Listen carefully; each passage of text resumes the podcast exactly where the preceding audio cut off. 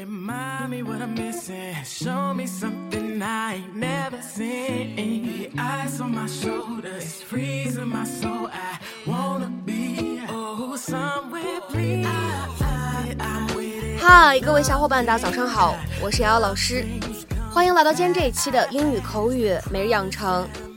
在今天这期节目当中呢，我们将会来学习一段来自于《绝望的主妇》第一季第二十二集当中的英文台词。那么首先的话呢，先请各位同学跟我一起来听一下。Uh huh. And this wouldn't have anything to do with you checking up on me and uh, Annabel. And this won't have anything to do with you checking up on me and Annabel. 所以这和你来查我和 this won't have anything to do with you checking up on me and Annabel. And this won't have anything to do with you checking up on me and Annabel。那么在这样一段话当中呢，我们需要注意哪些发音技巧呢？首先，and this 放在一起的话呢，可以有一个不完全爆破的处理，所以呢，我们可以读成是 and this，and this。再往后面看，won't have 放在一起的话呢，可以有一个不完全爆破的处理，所以呢，我们可以读成是 won't have。Won't have。而继续来往后面看，have anything 放在一起的话呢，可以有一个连读的处理，我们呢可以读成是 have anything，have anything，have anything。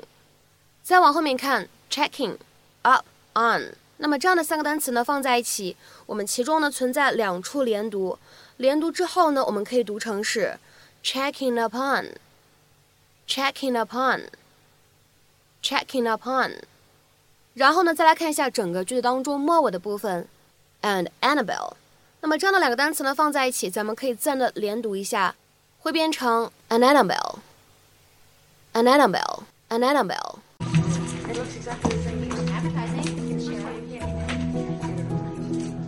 I can't tell from from this. I can't tell any difference, Annie. Hey. Hey, Lynette, what, what are you doing here? What's this? You told me Dugan's coming back to work today. I thought I'd do something special for him. Uh huh, and this wouldn't have anything to do with you checking up on me and uh, Annabel. What? Yesterday, you brought my pictures of the kids. The day before that, you brought me soup. Remember honey? It's gotta stop. 今天节目当中呢，我们来学习一下这样一个短语，叫做 check up on somebody or something。它的话呢，表示什么样的意思呢？我们来看一下对应的英文解释。首先，第一条，to check the status, condition or well-being of someone or something through an inspection or visit，通过一次检查、视察或者拜访，来查看某个人或者某个事物当前的状态，确认某人或者什么什么东西是否安好。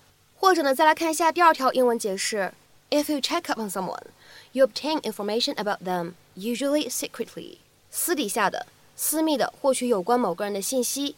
所以呢，在今天视频片段当中，我们把这样的一个短语呢翻译成为了查岗，也是非常的贴切的。根据具体的不同的上下文呢，我们可以有不同对应的版本的翻译。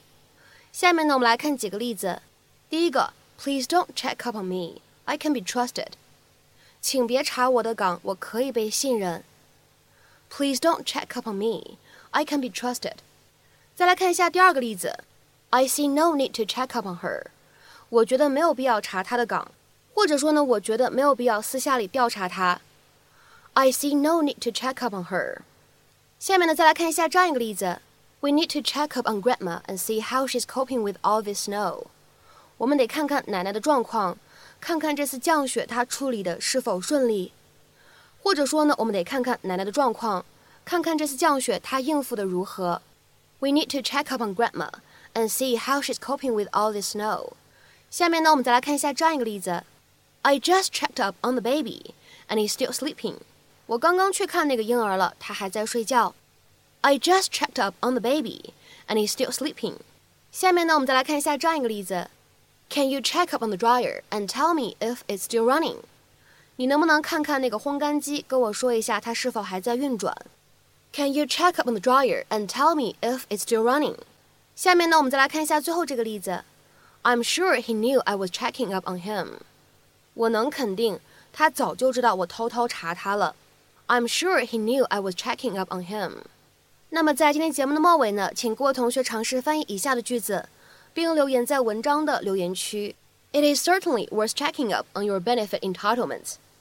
It is certainly worth checking up on your benefit entitlements. 那么这样一个句子应该如何去理解和翻译呢？期待各位同学的踊跃发言。我们今天的分享呢，就先到这里。See you.